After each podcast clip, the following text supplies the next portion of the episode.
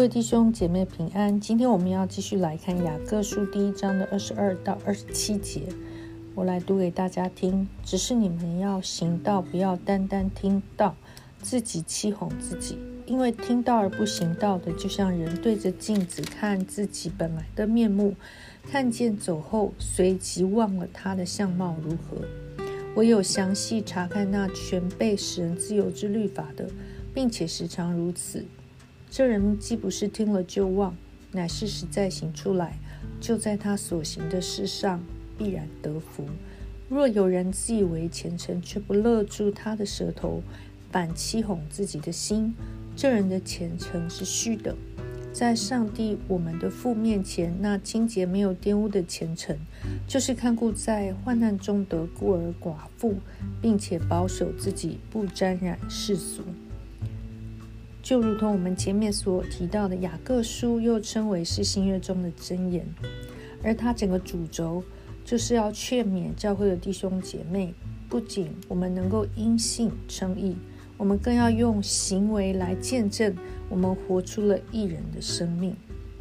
因为上帝赐给我们他的智慧，他的儿子的生命，让我们能够有一个恩典，就是我们经过信心的考验，就能够成功，能够有像神的生命，毫无缺欠。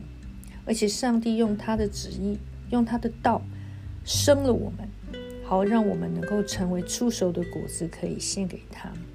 所以，我们今天要看的是如何从听到到行道的实践，也就是神的道是把我们生出来的。我们以前还蒙昧无知的时候，我们活在罪的里面；但我们现在领受了耶稣基督的救恩之后，我们就能够领受上帝的道。而上帝的道到底是什么呢？其实就是耶稣所说的国度的律法。其实上帝的道从旧约的世界，一直到耶稣基督他讲的天国八福都没有改变过，讲的就是人里面跟外面尽心尽力尽意爱主你的神，以及爱人如己。在二十二节说，只是你们要行道，不要单单听到，自己欺哄自己。也就是我们不仅是要听国度的律法，我们不仅要听上帝的道，我们还要去行，也就是要去操练，要不然就是自己在欺骗自己。什么叫做自己欺骗自己？第二十三集有讲到一个比喻，就好像人照镜子，看见自己原来的样子，但是看了就忘了。也就是他用镜子来比喻上帝的道。用镜子来表达神的律法。镜子的特质是什么？就是镜子它不会骗人。一个正常的镜子，一个按照标准制作出来的镜子，它能够清清楚楚的把我们的本相照出来。不管是有斑点、皱纹、瑕疵，有过胖、过瘦，都一清二楚。镜子不会骗人，就像神的律法是清洁的，不会改变的。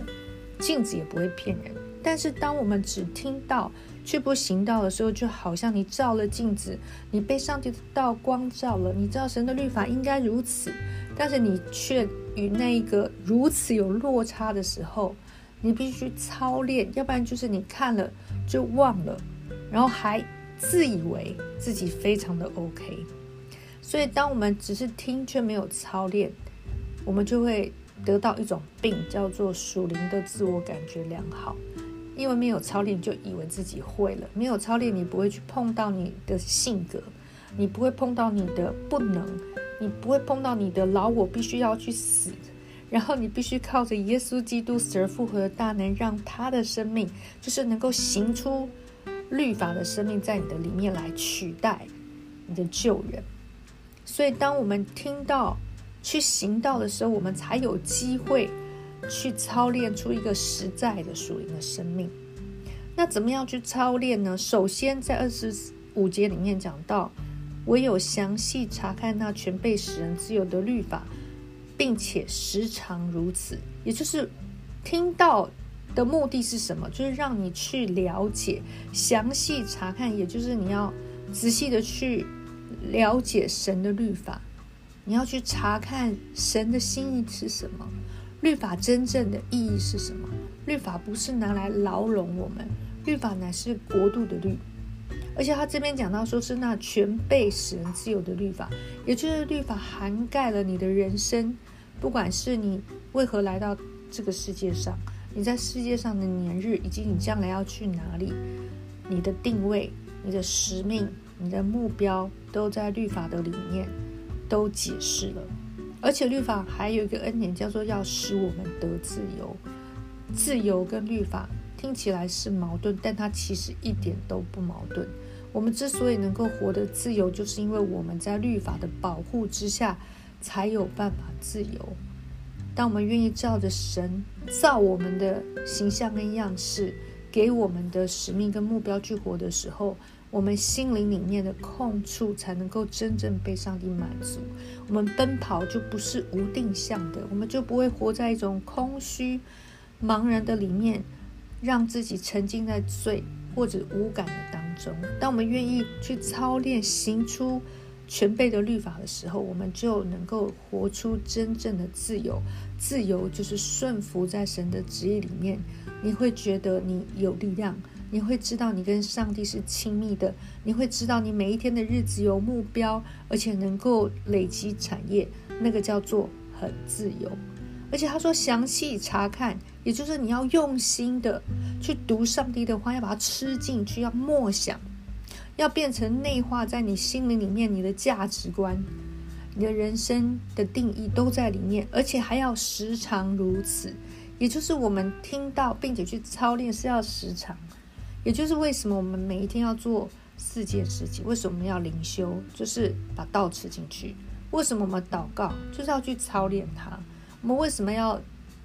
呃，聚会，或者是我们为什么要薄饼，就是要去操练呢？这个道是可以变成真实可以经历的。你透过聚会，你就会带下国度的权柄；透过聚会，你就去接触还没有信主的人；你透过聚会，就会发现这个道是真真实可以拯救人的生命的。当我们愿意这样做的时候，有一件事情，他说这样的人。不是听了就忘，乃是实在的行出来，就在他所行的事上必然得福。所以，当我们愿意听了以后去操练，就会在每一件我们所做的事上可以得着上帝的祝福。你要在你的家庭生活里面去操练神的话，做丈夫的该如何，做妻子的该如何，做儿女的该如何。当你听了去做的时候，你就蒙福，你就有上帝给。给你做丈夫的权柄、能力、恩高，你就有一个孝敬父母的儿女会得到的，就在地上有长久的年日。这就是律法所说的。然后二十六到二十七节，他又讲到另外一个方向，叫做要勒住舌头。这里的勒住舌头，其实就是呼应前面所说的，要慢慢的说，要慢慢的动怒。什么叫慢慢的说，慢慢的动怒？其实就是愿意顺服神，就是愿意服在神的律法之下。所以这个勒住舌头，还不是说我不要讲别人的是非，我不要说人家的八卦，而是我不要去自夸，好像我已经做得很好了，或者是我不要快快的说，快快的说就很容易自我膨胀，很容易错解律法。很容易让自己以为我已经都做好了，所以这边的勒住舌头就是不勒住，就是很像前面所说的，看了就忘记自己原来的面貌，你就是自己在欺哄自己。所以求神恩待我们，让我们能够在神的面前能够慢慢的说，慢慢的动怒，即便你知道你的动怒是易怒，你都不要急躁。因为只有在顺服的里面，才知道你发的到底是不是易怒，你说的话到底是不是出于神的，是真的爱人跟爱神所说出来的话吗？如果人不勒住自己的舌头，他就是什么？他说这样的虔诚是虚的，是在欺哄自己，就是你的里面跟你的外面是有很大的距离的。那到底什么叫做真正的虔诚呢？他说就是在神我们的父面前。看顾在患难中的孤儿寡妇，并且保守自己不沾染世俗，也就是两件事：一个是要看到人的需要，这就是律法，这就是爱人如己。他说：“保守自己不沾染世俗，就是世界的前四界，就是单单爱主我们的神，不爱世俗，不爱世界所爱的，不被世界的价值观所沾染。”所以，我们一起来祷告。主，谢谢你，主啊，心听到还要行道，主啊，靠我们自己的天然人，我们真的做不到。主啊，你知道我们很容易自我感觉良好。我们很容易说我们懂，我们很容易说我们有信心。我们在祷告的时候好像有这么一回事，但主啊，求主恩待我们，让我们常常的来到你的面前，让圣灵来光照我们，详细查看那全被使人自由的律法，使我们站在你的律法，靠着你的大能，我们能够活出真正的敬虔，可以看顾。在我们身边有需要在患难中的人，主要他们不见得是真正的孤儿寡妇，但是当他们离开上帝，就是孤儿寡妇，就是没有牧者的羊。也求主让我们因为详细查看律法，我们就不在世界里面被沾染，被世界的异教之风吹动。主要让我们紧紧的跟随你，能够成为一个美好的出熟的果子。可以献上为圣洁的祭，谢谢主垂听我们的祷告，奉耶稣基督宝贵的圣名，阿门。